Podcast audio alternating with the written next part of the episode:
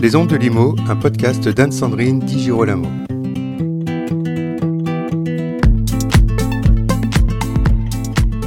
C'est au 11 bis rue de Vézelay à Paris que nous avons rendez-vous dans un hôtel particulier voué à la musique de Gustave Mahler, entre autres. Ce lieu est une bibliothèque musicale et un lieu de recherche, mais aussi un lieu de concert et de convivialité. Il réouvre ses portes au public après deux ans de travaux. Bienvenue à la bibliothèque musicale La Grange Fleuret, anciennement bibliothèque musicale Malheur. Marine Saunier, bonjour. Nous voici invités par vous à découvrir et parcourir ce lieu magnifique et la bibliothèque musicale La Grange Fleuret anciennement médiathèque musicale Malheur. Ce lieu vient d'être rénové d'une façon tout à fait extraordinaire. Avant d'évoquer les deux personnages qui sont l'âme de ce lieu, avant d'évoquer aussi la rénovation qui vient de se terminer, prenons le temps de parler de l'immeuble. C'est un immeuble construit à quelle époque et qui est sans doute typique d'une certaine architecture à Paris. Absolument. Alors c'est un, un hôtel particulier qui a été construit en 1887 par le vicomte de Dampmartin. Nous sommes dans le quartier du parc Monceau. Euh, nous étions sous la Troisième République euh, au moment de l'expansion de, ce quartier, de la création pratiquement de ce quartier. Et donc c'est un hôtel particulier euh, si je peux m'exprimer ainsi, presque de, de parvenu. Oui. c'est euh, de la nouvelle bourgeoisie la parisienne. nouvelle bourgeoisie parisienne de cette, euh, de cette qui doit montrer sa richesse. Qui doit montrer sa richesse de cette oui. deuxième partie euh, du 19e siècle.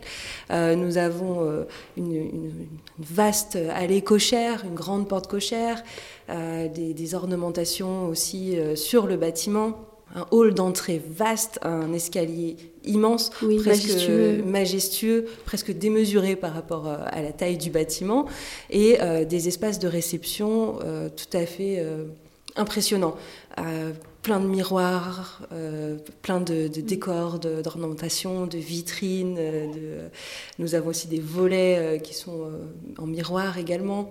Euh, c'est un lieu qui est fait pour, euh, enfin qui a été construit, je pense, pour pour montrer sa richesse, pour en oui. mettre plein la vue, pour recevoir, pour faire la fête, pour faire la fête. Et cet hôtel particulier a été acheté par Henri-Louis de Lagrange, musicologue, spécialiste euh, inégalé peut-être de oui. Gustave Mahler. Euh, il a acheté cet hôtel particulier pour y vivre. On va parler tout à l'heure euh, des pièces qui étaient euh, son lieu de vie, mais aussi et surtout pour y abriter ses incroyables collections de documents. On parlait des deux personnages qui ont, qui ont, qui ont vécu pour euh, faire vivre et faire grandir cette bibliothèque. Henri-Louis de Lagrange, premier personnage, oui. et puis le deuxième, Maurice Fleuret. Je crois qu'il est indispensable d'évoquer justement euh, ces collections avec peut-être d'abord quelques chiffres. Donc aujourd'hui, maintenant, après euh, ce travail qui a été un peu le travail de leur vie aussi, de, oui. annexe, mais, euh, mais qui était leur travail aussi de constituer ces collections et de les enrichir, ils ont aussi accueilli d'autres fonds d'archives.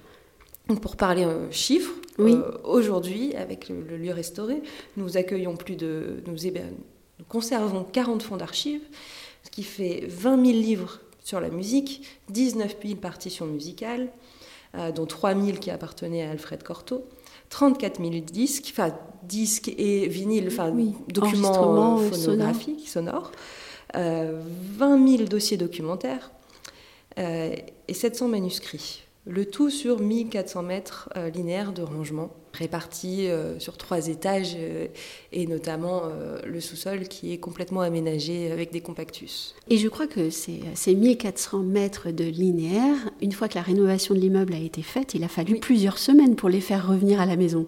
Il a fallu 15 jours de rotation, jours. Euh, absolument, euh, de, de, rotation de camions pour, pour les faire revenir et surtout les faire revenir dans dans le bon ordre, enfin pour qu'ils restent rangés, euh, puisque c'est euh, un travail d'archives euh, assez monumental. Oui. Et sont conservés aussi ici des, des objets euh, extraordinaires, des collections euh, tout à fait exceptionnelles. Oui, alors nous avons des manuscrits, donc comme je oui. disais, plus de, plus de 700, et également des collections iconographiques Euh, c'est vrai que certains des, lettres, euh, certains fonds d'archives sont très complets. Nous avons toutes les, correspondances, nous avons euh, évidemment les partitions, en plus des livres, en plus des publications, on a des objets très très intimes. Et Henri Louis de Lagrange, comme en tant que grand collectionneur malérien, il a aussi collectionné. nous avons des portraits de Malheur, nous avons des sculptures, des bustes. Euh, et puis euh, ses lunettes, euh, une baguette de chef. oui, on, conserve également quelques petites reliques de ce mm. genre. Il est vrai que dans l'iconographie, on voit souvent les lunettes, la photo des lunettes, ça c'est quand même très très courant, mais il y a tellement d'autres choses. Et ce que j'apprécie particulièrement, c'est quand on rentre ici, on est tout de suite mis face à un buste de malheur qui est vraiment imposant, euh, magnifique ce buste. Oui, c'est un buste qui a été euh, sculpté par sa fille Anna. Oui. Même si nous changeons le nom de la nous avons changé le nom de la bibliothèque, Gustave Mahler représente euh, une des collections les plus, les plus complètes, les plus riches et aussi les plus précieuses que nous conservons. Et puisque la bibliothèque s'est appelée pendant 20 ans euh, Gustave Mahler, euh, il n'était pas non plus question de, le rayer de la carte, au, contraire. Le changement de nom est significatif. Maintenant, c'est la bibliothèque musicale Lagrange Fleuret. On parlait des deux personnages qui ont vécu pour faire vivre et faire grandir cette bibliothèque.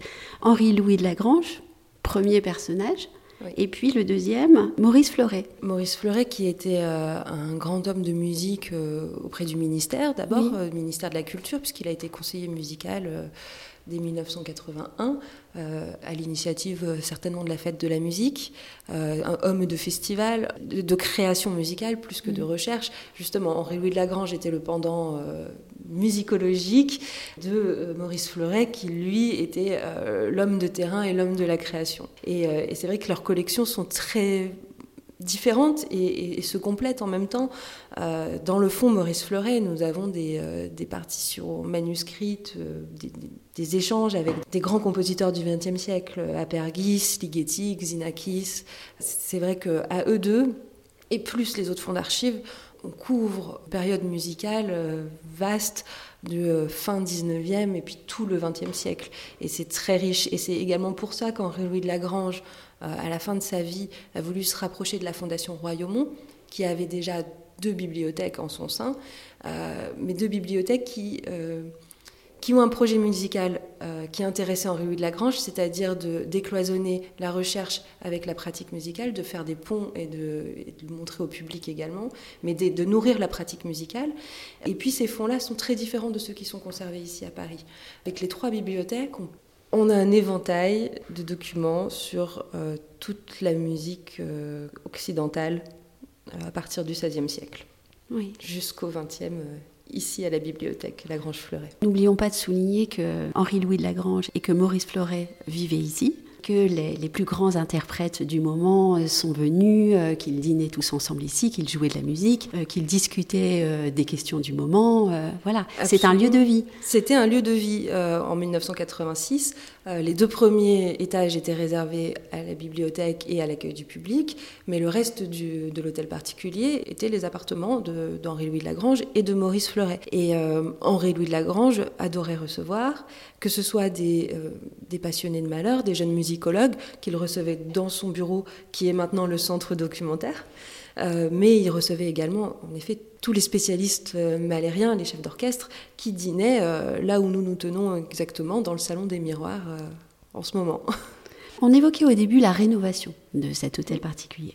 C'est une rénovation qui a été menée par l'architecte Loïc Julien, son atelier d'architecture Construire. Évoquons les lieux. Nos auditeurs ne les voient pas. Il y a de magnifiques couleurs, des jeux très intéressants de lumière. Puis surtout, ce qui me, marque le plus, c'est un mariage très abouti entre le style contemporain et, l'histoire du lieu. Et, un lieu très lumineux aussi. Euh, il y a, un puits de lumière a été créé. Euh, il est véritablement le, cœur de l'immeuble désormais. Et c'est vrai que c'est une création de l'architecte Loïc, Julienne qui s'est inspiré de la forêt euh, malérienne pour créer cette structure et le, code couleur de cette structure qui est verte sapin. Rentrons un peu dans l'immeuble. Et au rez-de-chaussée, euh, on a une salle dédiée à la médiation, à la scénographie. Oui. Une salle qui sera ouverte au public. Toutes les salles sont ouvertes au public, mais celle-ci sera ouverte au grand public. Le, passant de la rue de Vézelay peut euh, entrer, voir de la lumière et, euh, et accéder en effet à cette salle qui aura des, des feuilletoirs électroniques. Le passant aura accès à la bibliothèque dans cette salle. Il pourra découvrir les collections à travers des expositions numériques. Euh, il pourra aussi avoir accès à l'histoire du lieu, au catalogue, et par ce biais-là découvrir ce qu'on peut proposer dans la bibliothèque. Euh, c'est une salle qui n'est pas réservée aux, passants, euh, c'est une salle qui permettra aussi d'accueillir des classes pour des projets pédagogiques, des écoles, mmh. qui permettra aussi la pratique musicale. Un lecteur qui aurait besoin ou envie de déchiffrer une partition pourra également utiliser cet espace puisque nous avons un piano droit à demeure. Prenons l'escalier et au premier étage, deux salons de musique. Deux salons de musique, deux salons de réception. Euh, le salon Marguerite Long, qui était l'ancienne discothèque, qui maintenant accueille les partitions monumentales, mais aussi une table de travail de réunion. Prochainement, peut-être, nous aurons aussi un piano dans cette salle, euh, qui est euh, intime, qui donne sur la cour et qui correspond directement euh, avec le grand salon de musique que nous avons nommé Gustave Mahler, qui peut accueillir 60 euh, personnes, pose du grand piano d'Henri de Lagrange, un piano historique de 1907 qui est un Steinway euh, très beau Steinway. Et donc ce lieu peut être un lieu de concert, mais aussi un lieu de conférence, de pratique musicale, d'audition, de masterclass. Le code couleur est très chaleureux, les banquettes sont d'un jaune très puissant, en velours, confortable. Il y a un jeu de matière également. Je pense que c'est un lieu de, concert et de conférence euh, intime, mais aussi toujours très chaleureux. Oui, il y a vraiment beaucoup d'élégance dans ce salon. On, monte et ensuite, euh, donc on reprend l'escalier, on remonte et euh, le salon des miroirs, qui est absolument magnifique. Et en face de ce salon des miroirs, euh, nous restons quand même dans une bibliothèque musicale et nous arrivons enfin au deuxième étage à la salle de lecture. Ce lieu, c'est vraiment un lieu recherche. C'est vrai qu'on l'a finalement peu dit, mais c'est d'abord euh, un lieu de recherche mais c'est aussi un lieu d'ouverture. On a parlé de certaines salles ouvertes au grand public ou, euh, ou d'autres salles qui seront ouvertes au public pour des concerts, pour des événements. Et puis, euh, je dirais un, lieu d'ouverture à encore plus de monde, euh, des entreprises qui souhaiteraient organiser des séminaires, des réunions privées, des événements privés. Absolument. tous nos espaces de réception sont disponibles à la privatisation et à la location, que ce soit pour des entreprises qui ont envie d'organiser euh, des réunions ou également des rencontres euh, professionnelles euh, dans un cadre original, dans un cadre culturel. on peut aussi leur apporter cette dimension culturelle en leur organisant des rencontres conférences, on peut organiser des concerts, toujours en lien avec nos nos fonds. notre projet est de mettre en valeur nos collections par tous les moyens. Ça peut être un moyen, euh, par le biais privé, comme par le biais d'une saison musicale que nous allons mettre en place. C'est un projet euh, vraiment qui est euh, protéiforme et qui est là pour accueillir sincèrement le plus grand monde et relier la pratique musicale à nos fonds, mais également les recherches, le travail et des sessions de séminaires d'entreprise peuvent également s'inspirer euh, de la recherche euh, et, de ce que nous, nous faisons ici sur le plan culturel.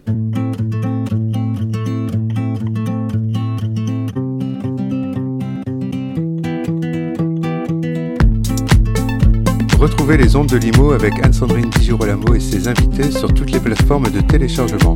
Suivez toute l'actualité de votre podcast Les ondes de Limo sur les pages Facebook et Twitter d'Anne-Sandrine Digirolamo.